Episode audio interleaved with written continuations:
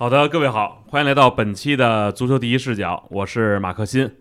这今天呢，呃，是大家比较熟悉的嘉宾了，就是前两期都没来，呃也让人歇歇是吧？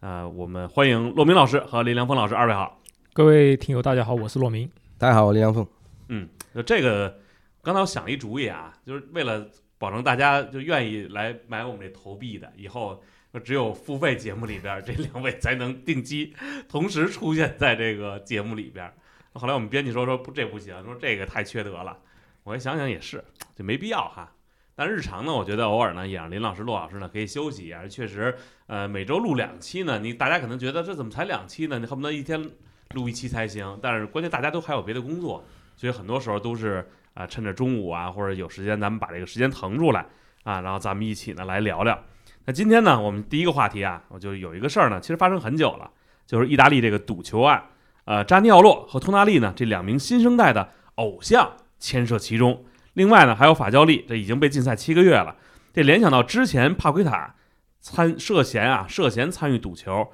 那球员参与博彩是不是非常普遍了？我想问问。我感觉是非常的普遍，因为有一句话嘛，就当你在房间里面发现了一只蟑螂，那肯定不是一只蟑螂，肯定是一窝蟑螂，嗯，对吧？而而且，呃，意大利这个国家，说实话，嗯，以前我们就知道有很多关于这个或者说是假球啊，或者说是这个赌球很多事情，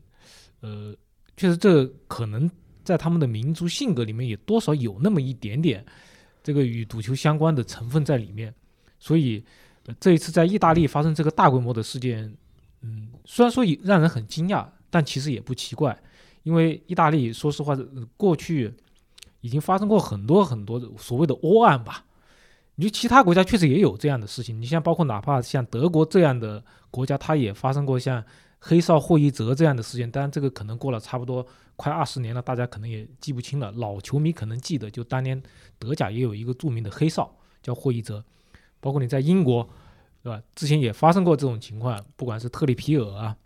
向亲属透露我要转会马竞，对吧？还有像布伦特福德当家射手托尼，是因为下注很多场比赛，而且毒瘾比较重，也被停赛。其他国家都有这样的事情，但确实是意大利